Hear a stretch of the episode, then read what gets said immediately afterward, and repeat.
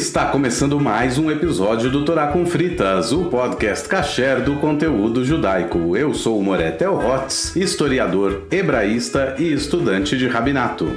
Eu sou Angela Goldstein, orientalista e mergulhadora. E hoje a gente vai falar sobre a última festa do calendário judaico desde que começamos o Torá com Fritas, a festa de Shavuot, ou como disse o Theo ainda agora antes da gravação, a festa do cheesecake. A festa de Shavuot é a segunda das três festas de peregrinação que a gente tem no judaísmo. A primeira é Pesach e a terceira é Sukkot. E a gente já falou dessas outras duas, né? Shavuot é quando a gente comemora a entrega da Torá a Moisés no Monte Sinai. E de onde vem, né, esse nome Shavuot? Ele é o plural da palavra hebraica Shavua, que quer dizer semana. E essa festa tem esse nome porque ela cai sete semanas depois da festa de Pesach. E isso está ligado a um assunto sobre o qual eu sei muito pouco e por isso eu vou pedir para o Theo explicar, que é a contagem do Homer. Muito bem, muito bem. Bom, primeiro, além de serem sete semanas, né, a festa cai depois de sete semanas no quinquagésimo dia. Sete semanas são 49 dias. O quinquagésimo, então, é Shavuot. E daí o nome grego da festa, que é Pentecostes, que significa é, 50 dias. Literalmente 50 dias. E foi o nome utilizado quando se traduziu a Bíblia para o grego, ainda no século I ou II antes de Cristo. E aí se utilizou esse nome, é por isso que ela aparece com esse nome, por exemplo, no Novo Testamento. Quando fala chegou o dia de Pentecostes, significa chegou o dia de Shavuot. A Torá, para cada uma das festas, ela indica quais são os dias, né? Qual a data exata das festas. Por exemplo, ela fala lá, no primeiro mês do ano, no dia 14 do mês, vocês vão tomar um cordeiro assim, assim assado. Aí depois, no dia 15, vocês vão iniciar a festa de Pessah, é a festa de não comer hametz e tal, tal, tal, tal. Mas ele fala, é o dia 15 daquele mês. Mesma coisa com Sukkot e com Rosh Hashanah. Ele fala, é o dia 1 do mês, do sétimo mês.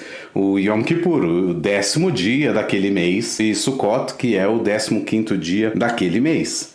Chega sobre Shavuot, a Torá não fala no dia 6 do terceiro mês. Podia falar, já que pela contagem sempre cai no dia 6 de Sivan, 6 do terceiro mês. E pronto. Mas não. A Torá não fala que cai no dia tal, ela simplesmente fala: vocês deverão contar a partir do dia seguinte do Shabat, vocês deverão contar sete semanas completas, 50 dias serão. Então, no quinquagésimo dia, oferecerão uma nova oferenda uh, para Deus.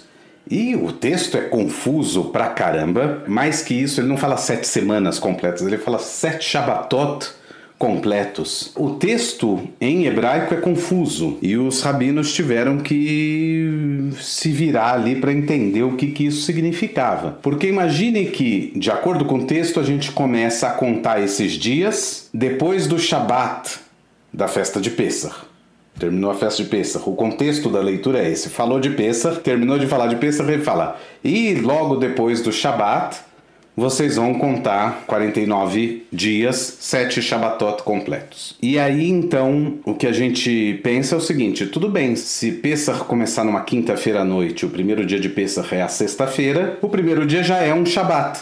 Já é um Shabat inteiro, certo? Então aí no final não dá 7 Shabatot, não dá 49 dias, dá 42 certo? Porque você perdeu uma semana, que o dia seguinte já é Shabat. E se Pesach começar num domingo, você só vai começar a contar lá depois no sábado. Então, Shavuot não vai ter 49 dias, vai ter 56. Vai ser 56 dias depois de Pesach. Ou seja, a data provavelmente era variável. Isso explica por que a Torá não disse é no dia tal. Parece um problema de matemática com interpretação de texto, né? Exato. Agora, o que, que os rabinos chegaram à conclusão? A continuação do texto falou sete Shabatot completos. E aí eles pensam, ora, então não pode ser esse, como eu falei no primeiro exemplo, né? Pesach caiu na sexta-feira, então o dia seguinte já é o, o primeiro Shabat de Shavuot. Não é um Shabat completo. Porque é só um dia. Um Shabat completo é uma semana completa até o Shabat. É assim que eles entenderam. Eles entenderam o termo Shabat como semana, não como Shabat, o dia de Shabat, o dia de sábado. Por que, que eles entenderam assim? Porque o texto fala sete Shabatot completos, 49 dias. O único jeito, divide 49 por 7, dá, dá 7. 7. Então tem que ser sete semanas, não pode ser sete Shabbatot. Então os rabinos decidiram então que quando o texto fala vocês deverão contar a partir do dia seguinte do Shabat, não é Shabat. A Kavaná, a intenção aqui é falar sobre o dia de Pesach mesmo, que é o feriado.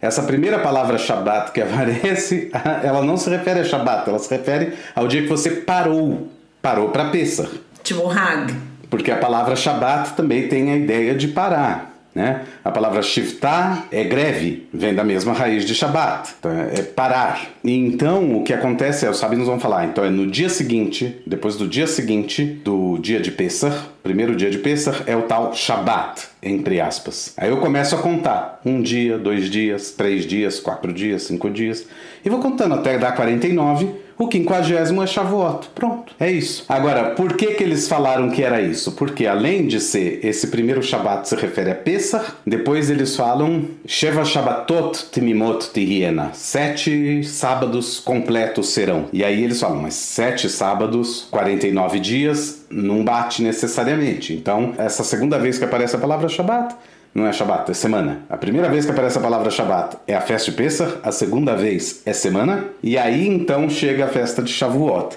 E aí dessa forma, dessa forma, sempre cai 49 dias depois de Pesach, ou 50 dias depois de Pesach. Que é 6 de Sivan. Que é 6 de Sivan. Não tem como cair em outro dia. E aí então uma festa que provavelmente originalmente era móvel, virou fixa.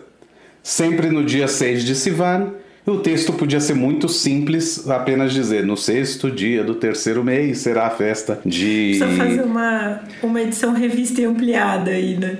Exato. Já a, a curiosidade é que na época do templo tinha uma divergência de opiniões entre os rabinos, que eram da sinagoga, e os sacerdotes, que eram do templo. E os sacerdotes contavam da forma que eu interpretei primeiro. Passou Pesach, você espera o primeiro Shabat e aí começa a contar 49. Ou seja, poderia ser naquele Shabat do dia Podia seguinte. variar entre 42 e 56 dias até. Então a festa de Shavuot não batia, a não ser que o Pesach começasse num Shabat. Se o Pesach começasse num Shabat, como foi esse ano, inclusive, de 2022. Foi, é verdade. É, então aí Shavuot vai cair sempre num domingo. E curiosamente, na Igreja Católica o que aconteceu foi um, um misto das duas coisas. Por quê? Porque o, o Pentecostes cai 50 dias depois da Páscoa.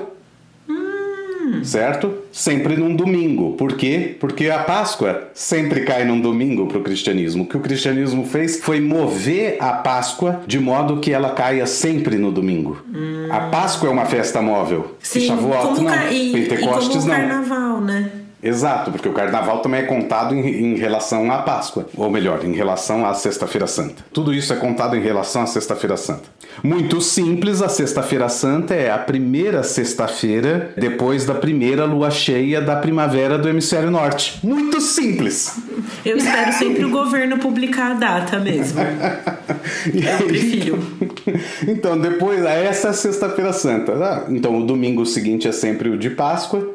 É, 40 dias antes É é, o o carnaval. carnaval. Na verdade, é a quarta-feira de cinzas. 40 dias antes. É, O carnaval não é festa cristã nesse caso. E aí, então, depois, sete semanas depois, cai A festa de a Pentecostes. festa de Pentecoste sempre num domingo. Então é um misto das duas interpretações, mas de todo jeito teve que ter uma mobilidade ali. Eles optaram por mover a Páscoa. A gente não podia mover a Páscoa, porque a Torá diz claramente no dia 15 daquele mês. Então você não pode mover a Páscoa de lugar. Ela A tem regra que é ser. clara. A regra é clara.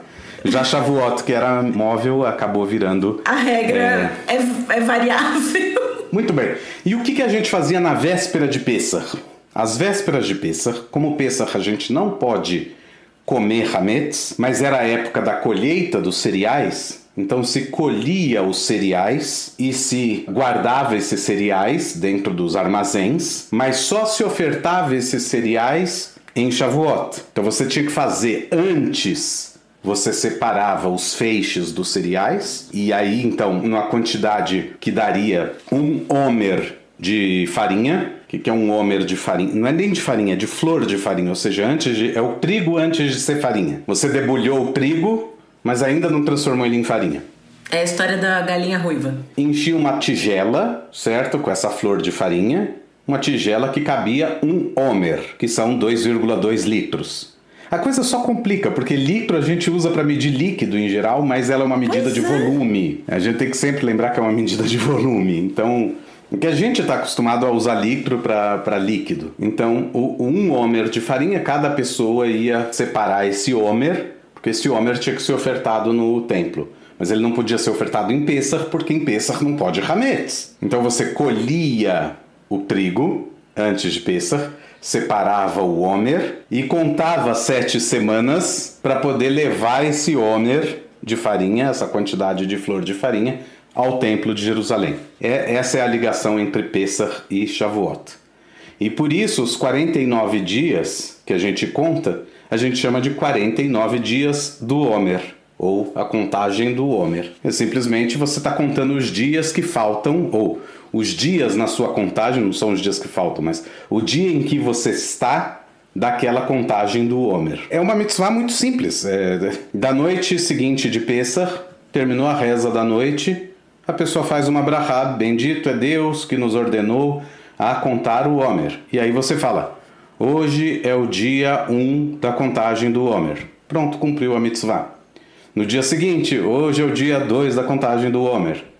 E assim por diante. Quando chega no sétimo dia, aí tem uma mudança, porque como o texto disse para contar 49 dias, 7 semanas, então a frase vira Hoje é o sétimo dia que é equivalente a uma semana da contagem do Homer. E aí assim por diante. Hoje é o décimo dia que é equivalente a uma semana e três dias da contagem do Homer. E assim por diante até chegar nas seis semanas e seis dias, que é o quadragésimo nono, e aí o quinquagésimo é Shavuot, propriamente dito, e tudo isso nos mostra que a festa originalmente não tinha nada a ver com a entrega da Torá. certo, a festa é puramente uma festa agrícola. A gente falou no começo, não é a entrega da Torá, daí a gente veio e quebrou toda a expectativa Quebra do ouvinte, toda. Né? É, é, o pessoal tava esperando, ah, são os dias que Moisés ficou no. Ficou lá no são, Monte Sinai, Não são, porque Deus. lá ele ficou 40 dias, ele não ficou 49, tem todo um problema aí de conta. Bom, enfim. O que acontece. A gente é não quando... mentiu, tá, gente? Não, não, de, de jeito nenhum. É, o que acontece é que, depois da queda do templo, toda essa questão do Homer, fisicamente, ela passou a ser irrelevante. Eu não tinha mais para onde oferecer o Homer. Não tinha mais templo. Então não tinha mais esse ritual. Então os, os rabinos fizeram o que eles costumam fazer de melhor, que é ressignificar a festa para ela ganhar um novo. A gente falou sobre isso em, em Rosh Hashanah Tipo, o texto da Torá fala muito simples. Ah, no sétimo mês, não é o primeiro mês, então não é o ano, né? No sétimo mês, no primeiro dia, dia de toque de chofar. Move no décimo dia, dia de Yom Kippur, e vocês vão afligir as suas almas e não sei. Ué, não falou nada de é dia do toque de chofar por quê? Por quê? Não fala, não explica. Então os rabinos ressignificaram, porque o ano novo era lá em Pessah, era no mês de Pessah, porque é o primeiro mês. O sétimo mês é sétimo mês, tá ali, é julho.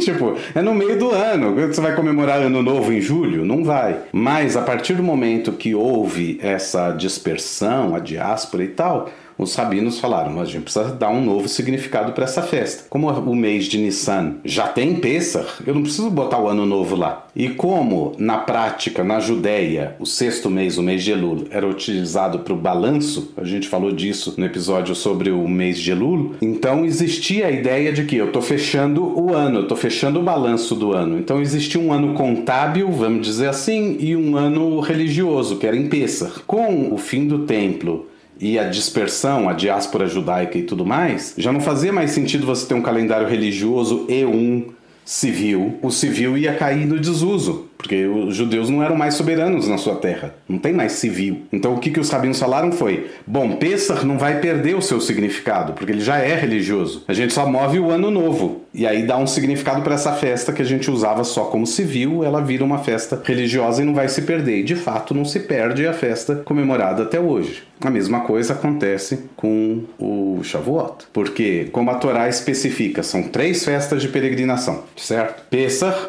Shavuot, Sukkot. Pesach O que, que comemora? A saída do Egito, o êxodo A saída do Egito. E está escrito na Torá que é a saída do Egito. E que a gente vai lembrar que foram escravos e agora E assim por diante. livres e tudo mais. Em Sukkot, o que, que a gente relembra? Que a gente. Eu tô gostando dessa dinâmica de aluno e professor. que a gente peregrinou pelo deserto e habitou em cabanas e que o tabernáculo era um só. Portanto, é a Exato. festa das cabanas e não a festa de tabernáculos. Exato. E isso está escrito na Torá, que a gente deve habitar em cabanas para relembrar que semana, foi né? que foi e para relembrar que a gente habitou no deserto em cabanas. Então essas duas festas, as duas da ponta, Pessah e Sukkot, têm um significado claro ligado à saída do Egito. Então a do meio, Shavuot, Também precisa, precisava estar ligado. O que que acontece entre a saída do Egito e andar no deserto? Ah, recebimento da Torá. a entrega da Torá no Monte Sinai, então pronto. É, os Dez Vamos. Mandamentos entregue no Monte Sinai é a festa de. Ah, Comemoremos. E aí vem outro problema, porque daí a Torá vai explicar no capítulo que fala da entrega dos Dez Mandamentos, a Torá começa a falar.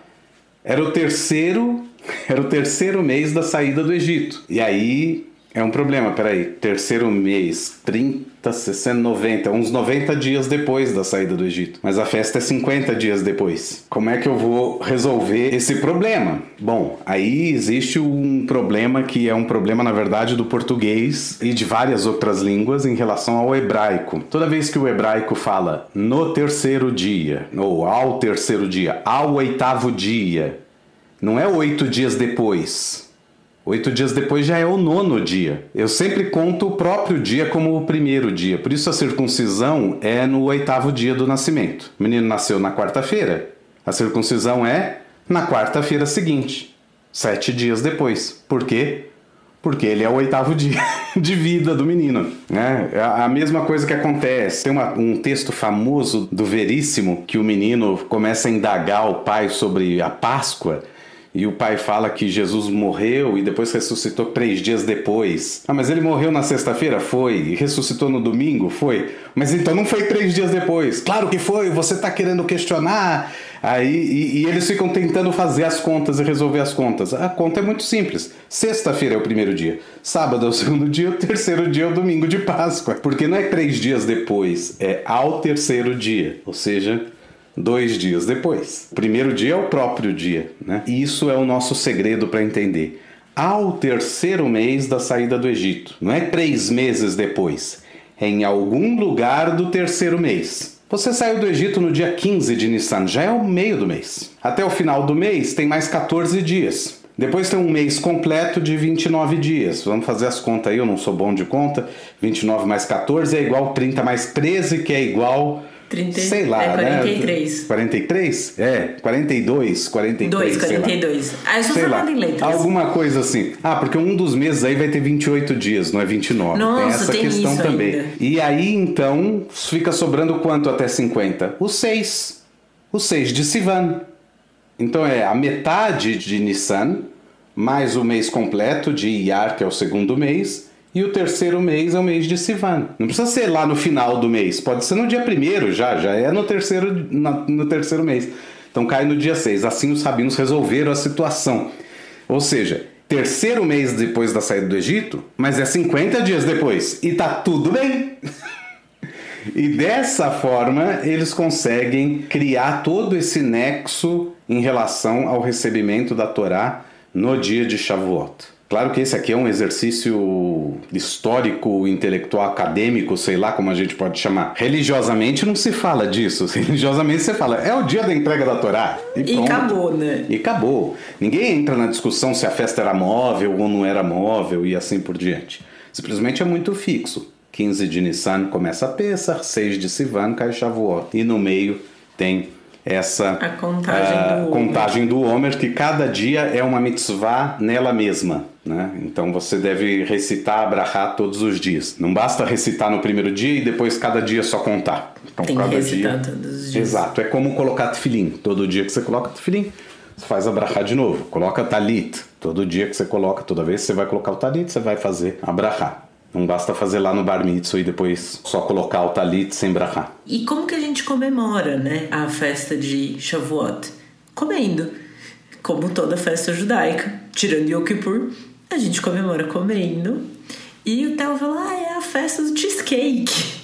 Festa do cheesecake, claro. Que, em termos gastronômicos, é a minha segunda festa preferida, porque a minha festa preferida sempre vai ser Hanukkah, porque eu gosto de donut. Mas por que, que a gente come cheesecake, né?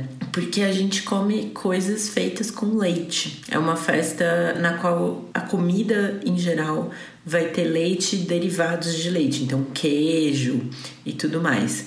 É, e onde os Ashkenazim, sofredores de tolerância, intolerância de intolerância à lactose sofrem. É, falei Ashkenazim porque a intolerância à lactose é muito comum entre Ashkenazim. Ah, é? Muito comum, muito, muito, muito comum. É uma questão genética aí. E... Ai, que bom, eu não, não sofro desse mal.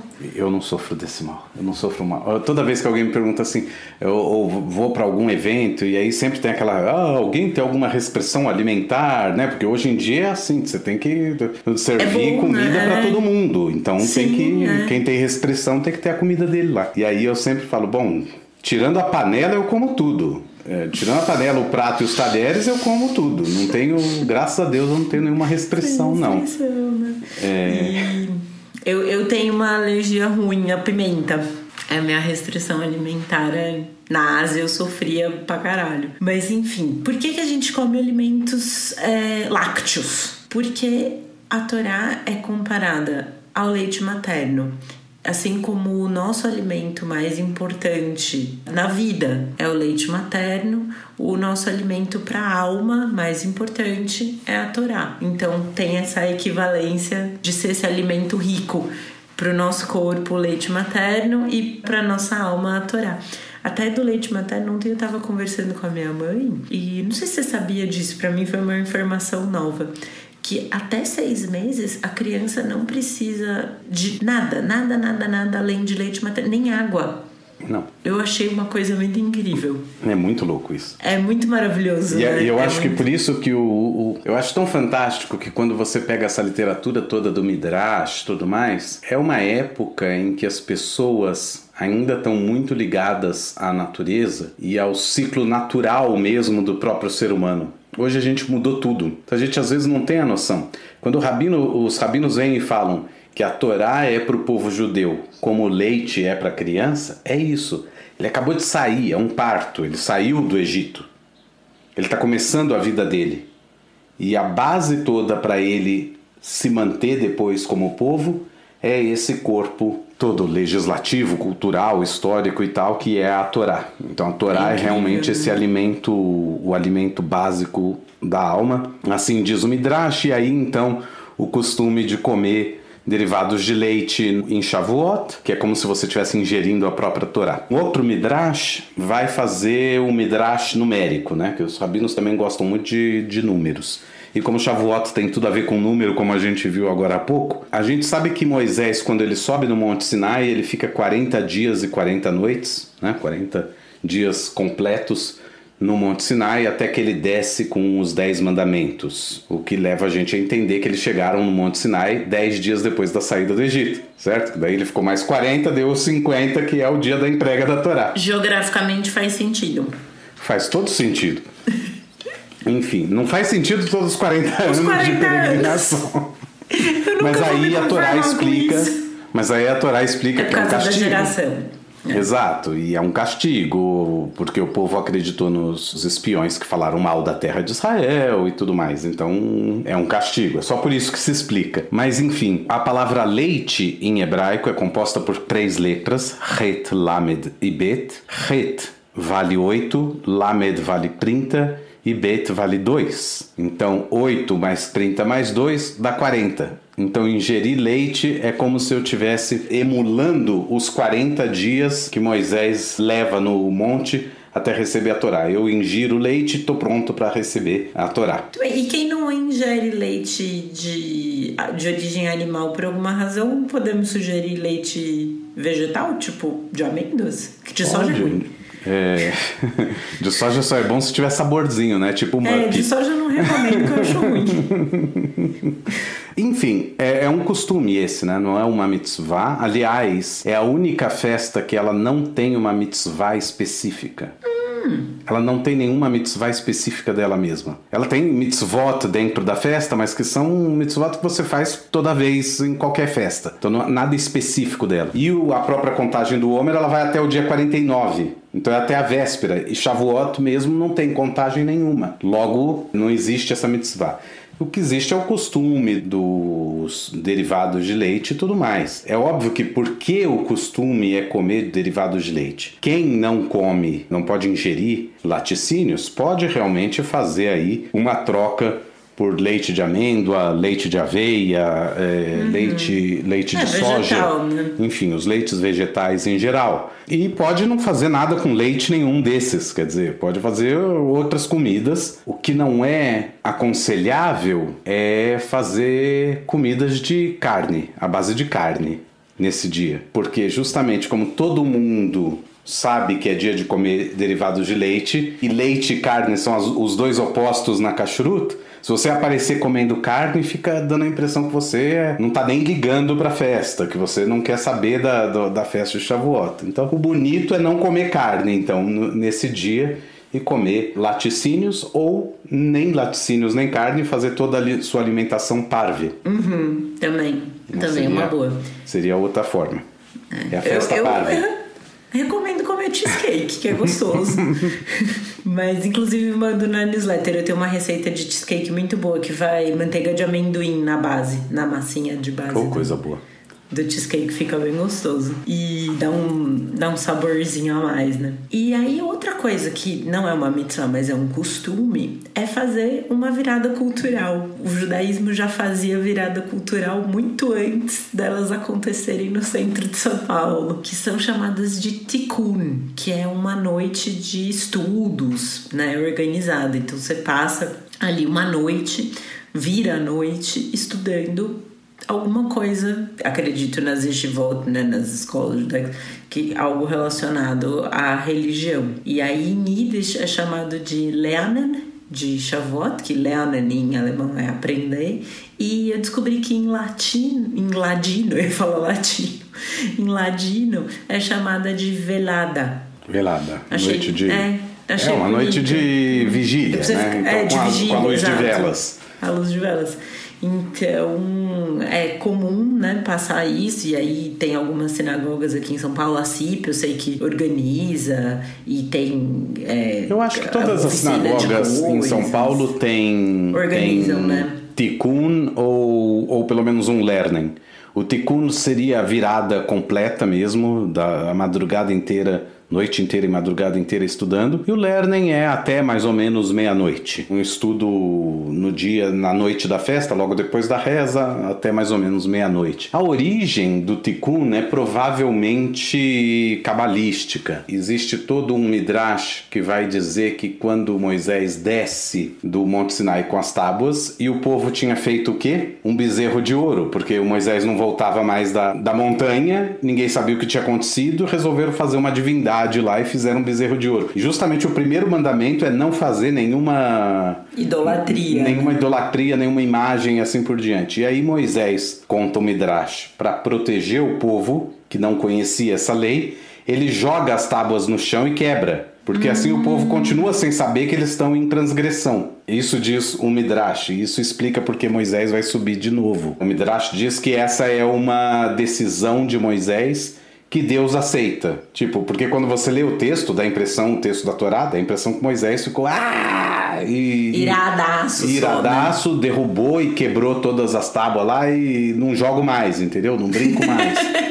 E isso seria o maior dos, das transgressões de Moisés. Ele acabou de receber de Deus e, e, quebra. As tábuas da lei, né? Então o Midrash ele resolve a questão falando: essa é uma decisão que Moisés tomou por si mesmo e que Deus é, acatou e achou que foi bem feito, fez, fez bem. De todo modo, o povo depois fica sabendo que então aquilo tudo era uma transgressão, aquela, aquele bezerro de ouro todo era uma transgressão. E aí então o Midrash vai dizer que aquela transgressão, a expiação dela vai ser feita, o conserto por essa transgressão vai ser feito nessa mesma data toda vez. Como essa data agora é Shavuot, porque a gente fixou a data de Shavuot e disse é a festa da entrega da Torá, então é, é esse dia que a gente faz esse concerto, e concerto em hebraico é Tikkun. Então a gente faz Tikkun Leil Shavuot, o concerto da noite de Shavuot. Do mesmo jeito que os israelitas, entre aspas, dormiram e não receberam a Torá, eles não ligaram e não perceberam que a Torá estava vindo, a gente então deve ficar acordado para receber a Torá de novo. Como a gente recebe a Torá? Estudando a Torá. Toda vez que você se debruça sobre um tema judaico, você está estudando Torá. Torá,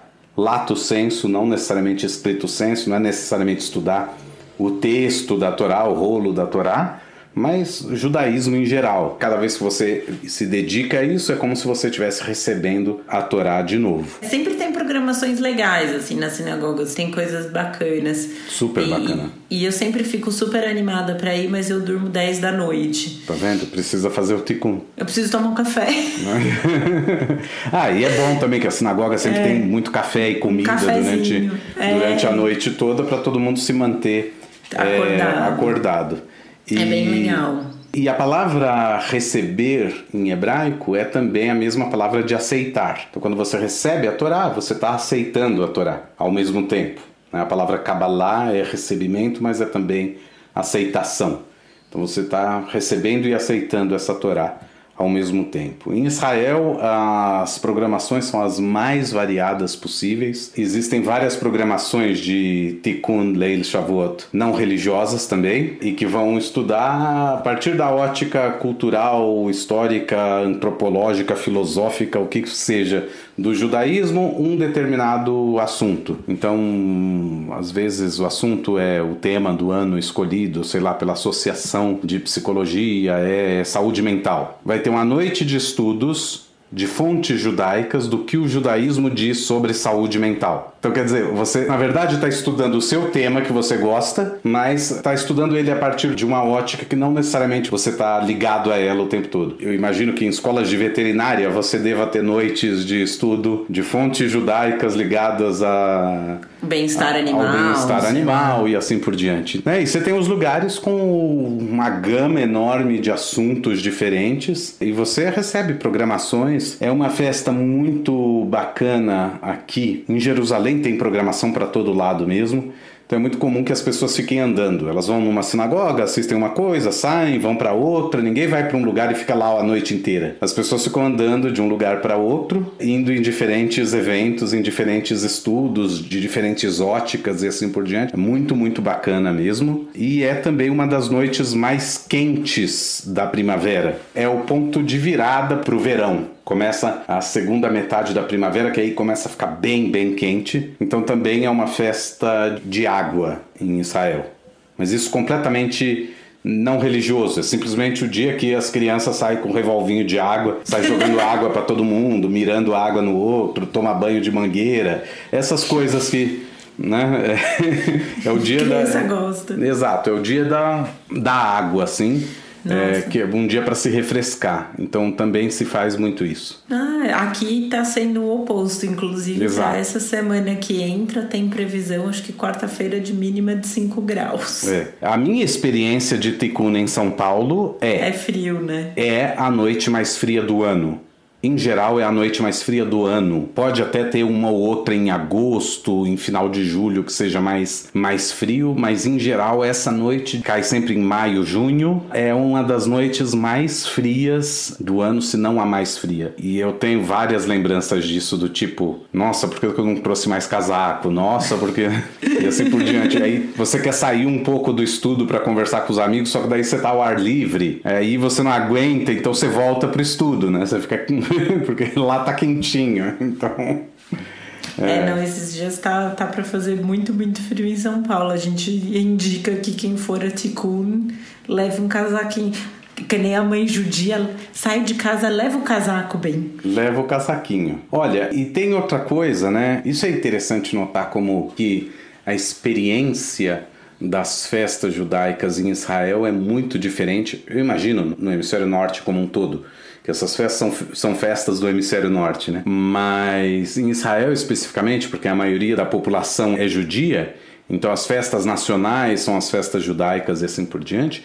Realmente, vivenciar as festas judaicas em Israel é muito diferente. Já falei isso aqui em outras ocasiões, como Hanukkah, por exemplo. Hanukkah faz todo sentido. Você está numa noite fria, é inverno, o sol se põe às 4h50 da tarde, fica noite muito rápido, né? 5 e meia você tem a impressão que parece que é uma 11 e meia da noite já. Ninguém quer ficar na rua, todo mundo volta para casa rápido, ninguém fica saindo para comer alguma coisa. Então parece mesmo que, tipo, já é me meia-noite já. E aí você acende as velas, isso tem uma outra conotação totalmente diferente. Em São Paulo você acende velas de Hanukkah em dezembro, você quer morrer dentro de casa com o calor que fica, porque quando você acende lá é o quinto dia em diante, é um suplício. Cinco, seis velas acesas dentro de casa, é um horror.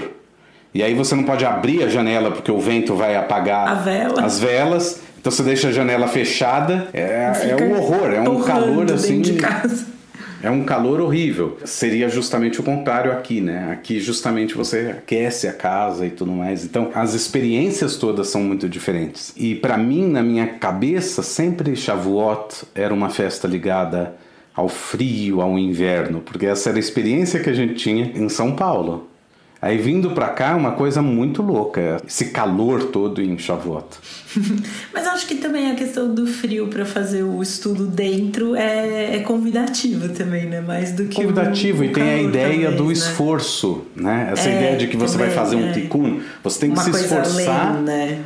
Para consertar aquilo que os, os ancestrais fizeram. Então você vai, vai se esforçar de ficar a noite inteira no frio, né? Acordado e tudo mais. Isso, isso em São Paulo, né? Então é um é. esforço. Aqui não, aqui é, tá quente, é, gostoso, é bom mesmo né? ficar do lado de fora. Você passa a madrugada inteira, tá lá, o mais frio que vai fazer é 26 graus. Nossa, é. à noite.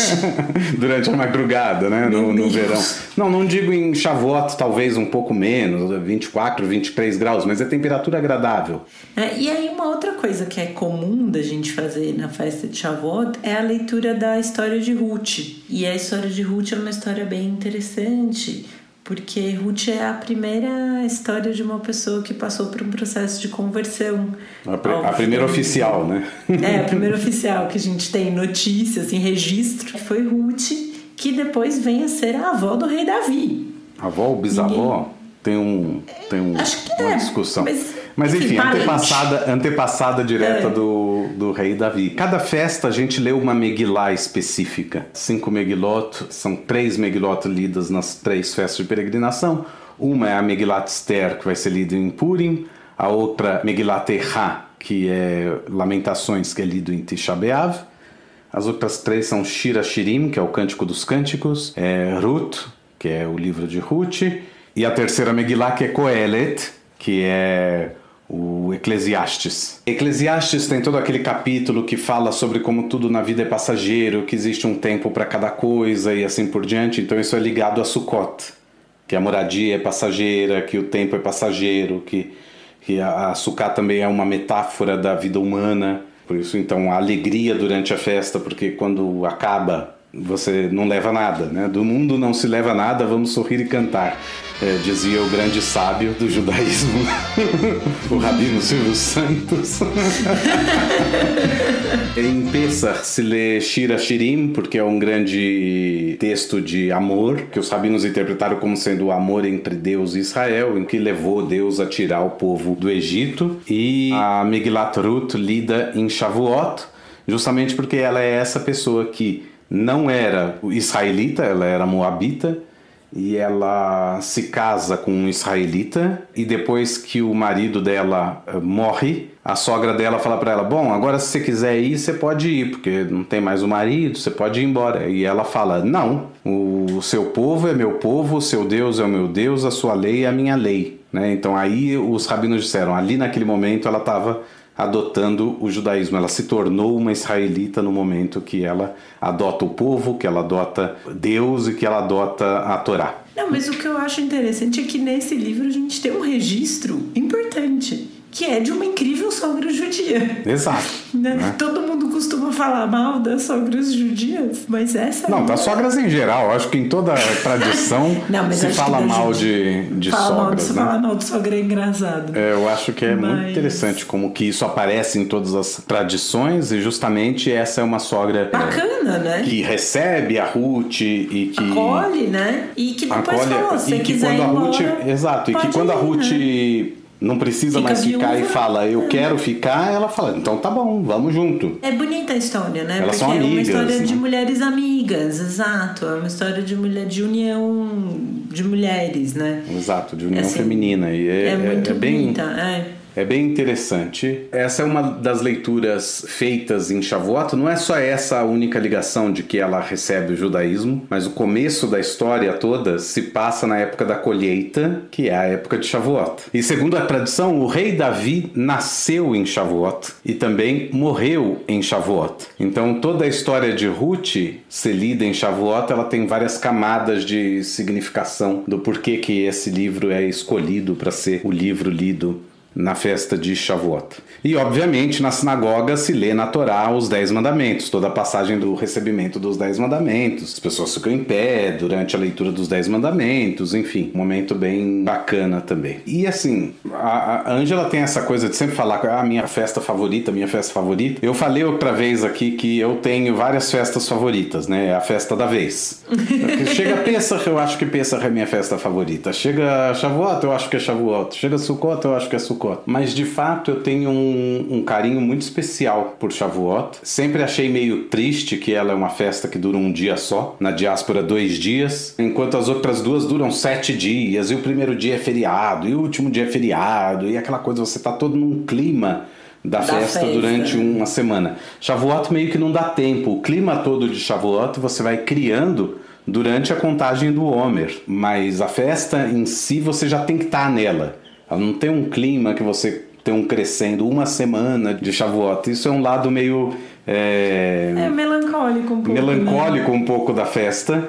É, é. Porque ela meio que passa muito rápido, assim, e justamente é, um, é uma festa que eu gosto muito.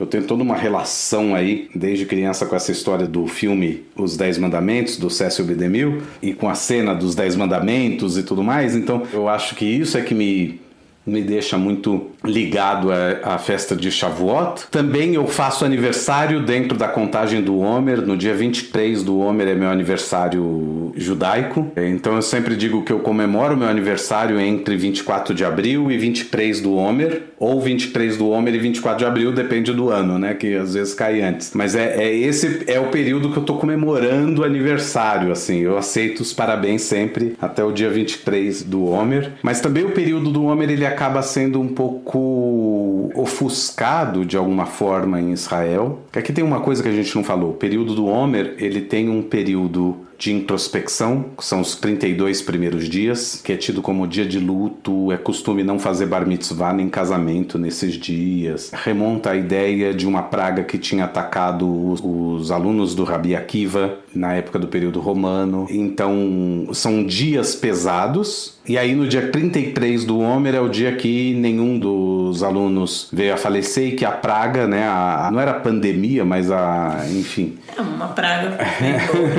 não, porque era só local, né? Uma endemia. uma, uma endemia. Essa praga, ela cessou e depois de então não teve mais. Então, o dia 33 do Homer, que é chamado de Lag BaOmer, ele é muito festejado e tudo mais com alegria, dança, fogueira, é, né? fogueiras e tudo mais. Grande festejo. É um dia que sim se come carne, se faz churrasco e tudo mais. E a partir de então, do 33 do Homer até o 49, já é um dia que faz casamento, bar mitzvah e assim por diante. Então, você já começa a se aproximar da alegria em direção a Shavuot. A primeira parte ainda é uma parte meio de luto. É, existe esse costume de nem mesmo se cortar cabelo e fazer barba entre Pesach e Lag BaOmer, porque é um período de luto, então você se comporta como se estivesse de luto. E aí então chega no 33 do Homer, a fila do barbeiro é enorme, porque tá todo mundo lá para cortar o cabelo e tudo mais. Mas existem algumas autoridades que falam que ah, tem uma exceção, o dia de Yom Ha'atzmaut caiu no meio Você pode dar uma cortada na sua barba, pode aparar o cabelo e tudo mais.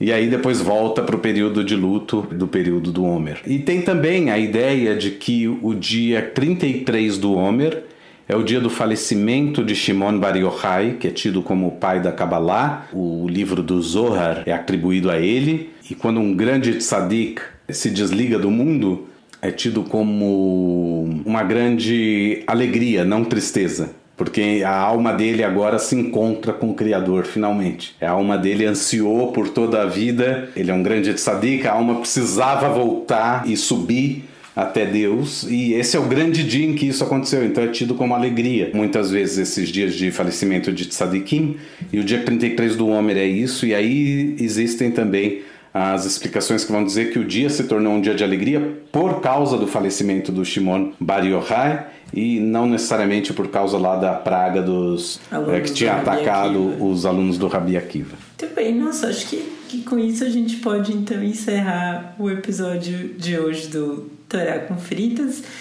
Eu acho que a gente pode recomendar de novo os 10 mandamentos do Charlton Heston, que o filme tem umas 4, 5 horas de duração e isso dá uma hora e meia de recomendação do filme para cada um dos episódios em que ele já foi recomendado. é, ele tem quase 4 horas, a gente já quase jogou 5 horas. Eu já chutei o pau da barraca, né? Mas assim, ele, ele cabe ainda, fica é, tempo suficiente de filme para ele ser dividido em três partes para estar tá recomendado em três diferentes episódios. Exatamente. É, é, não, você começa a assistir ele na semana de Pessah, depois que termina o Homer, você terminou. O filme, exatamente. E eu vou aproveitar para recomendar também um filme que não tem a ver com o judaísmo, mas que tem a ver com o que o Theo falou no começo do episódio, que é o Casamento Grego que é um filme que está disponível na Netflix, que é muito engraçado porque o pai da família é grego e ele fica explicando como toda palavra tem uma origem grega. E aí eu lembrei disso quando você falou de Pentecostes. Você sabe que o Casamento Grego para mim é um dos filmes mais judaicos que já foi feito, é muito, assim, né? É muito é, judaico. Obviamente o, os descendentes de famílias gregas vão podem podem discordar ou, ou podem vontade. falar não, não, não, não, é grego mesmo. É facilmente transponível assim, Facilmente história, né? transponível. Né? É. Lógico que com as devidas mudanças, né? Mas é. Mas é impressionante, assim. realmente, as semelhanças que se encontram entre as duas culturas. Eu fiquei com ele na cabeça porque eu assisti faz semana passada, acho que eu revi o, o filme. É, eu justamente eu tô com um problema que eu tô com, com uma feridinha aqui passa, e eu tô sem limpa-vidro. É, passa o eu tô sem limpa-vidro aqui em casa, não consegui passar na minha ferida é. para curar. pra curar. Não, mas tem cena que é ótima, que a moça começa a namorar o cara que não é grego, né? E ele é vegetariano. E aí a tia chega, uma das tias gregas lá, ah, eu vou convidar vocês para vir jantar na minha casa. Aí a, a moça fica meio, não, tia, sabe o que, é? Não, eu sou a melhor cozinheira da família. Você não falou isso para ele? Aí ela falei, aí o, o, noivo fala assim, ela já disse mais de uma vez até que a senhora cozinha muito bem. Então você tá convidado para vir jantar na minha casa. Aí a moça, então tia, sabe o que, que é? é que ele é vegetariano. Aí a tia faz uma cara que não entendeu a palavra. Assim. Ela, é que ele não come carne. Não come carne? Como não come carne? Quem não, não come carne? Quem não come, assim? como não come carne? Aí ela para um pouco, pensa. Já sei, eu vou fazer carneiro. Porque não é carne, né? Não é carne, é maravilhoso. É isso mesmo. É, é tá, tá, bom, então não come carne, então vou fazer um gefilte fish. É, exatamente. Total, seria super essa tia, né? É... Os primos brigando. O filme é muito engraçado. É muito bom. O filme é muito, muito bom. Fica a dica do, do casamento grego, que é, é muito bonitinho. É um filme eu gosto dele porque ele é um filme de final feliz, só que ele não é um filme 100% clichê, né? Isso eu acho muito, muito legal. É muito bonitinho. É um filme muito bacana. Muito bem. Você tem mais alguma recomendação? Não, não. Que, que os ouvintes participem de algum tikkun, né? Se eles puderem. Se puderem e tudo mais. É, é, provavelmente esse ano, assim como outros anos, deve ter vários eventos online e tudo né? mais. Então, Sim também é... mais fácil de participar, né? Exato. E, enfim, tá longe. é, que seja que seja um Shavuot abençoado e alegre, Hag Sameach para todos. E como não poderia deixar de ser, nosso agradecimento especial aos nossos apoiadores. É graças a vocês que o Torá com Fritas continua chegando a todos os nossos ouvintes. Nosso muito obrigado a cada um de vocês. E para nos apoiar, basta acessar catarse.me barra Torá com Fritas e conferir as diversas faixas de apoio. Outra forma de nos apoiar é sempre escutar nossos episódios através da Aurelo. Então a gente termina por aqui o episódio de hoje do Torá com Fritas. Lembrando que vocês podem entrar em contato com a gente através do nosso e-mail que é toracomfritas.gmail.com O nosso Instagram é o arroba toracomfritas. Podem nos seguir também no Twitter, arroba toracomfritas. Para não perder nenhum episódio, é só assinar o nosso feed no seu tocador de podcasts preferido. Eu sou a Angela Goldstein, junto com Theo Rhodes, idealizadora e apresentadora do Torá com Fritas. O Alu é o nosso editor de som e intérprete da nossa música de abertura. Para entrar em contato com ele, é só procurar no Instagram pelo arroba de sempre ou arroba. E a nossa identidade visual é da Maia Batalha. Muito obrigada a todo mundo que ficou com a gente até agora.